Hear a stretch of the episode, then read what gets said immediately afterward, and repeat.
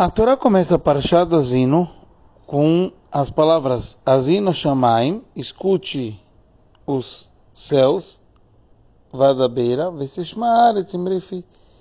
Moshe Rabbeinu está falando com os céus e com a terra para escutar aquilo que ele tem a dizer. Urashi nos traz Azino Shamaim, Shani Matre Baem Beisrael, que eu estou advertindo o povo de Israel. Vocês vão ser os Eidim, os testemunhos. Por quê? Porque justo ele está chamando os céus e terra para ser testemunhos. Então o Rashi fala que Moshe falou: Ani basar vadam, eu sou um homem de carne e sangue. Lemachar animet, amanhã eu já vou falecer. Então, Hadr Shalom, o povo de Israel pode falar que não recebi esse brito, esse pacto. Então, quem está ali para provar o contrário, por isso, céus e terra são o testemunho.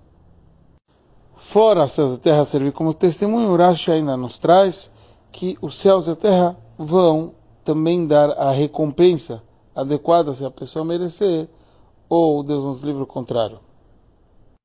O Rebbe analisa e nos traz que afinal, no final de Parshat Nitzavim, também consta Aidot Bachem Ayom, um versículo que fala, eu estou clamando a vocês hoje, Etashamayim Vetaretz, quer dizer, Moshe Rabbeinu chamou os céus e a terra para ser testemunhos.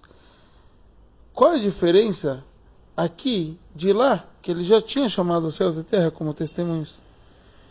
Então o Rebbe analisa e fala que lá em Parshat Nitzavim é de forma geral sobre a nossa conexão com Hashem e o cumprimento de Torah e Mitzvot.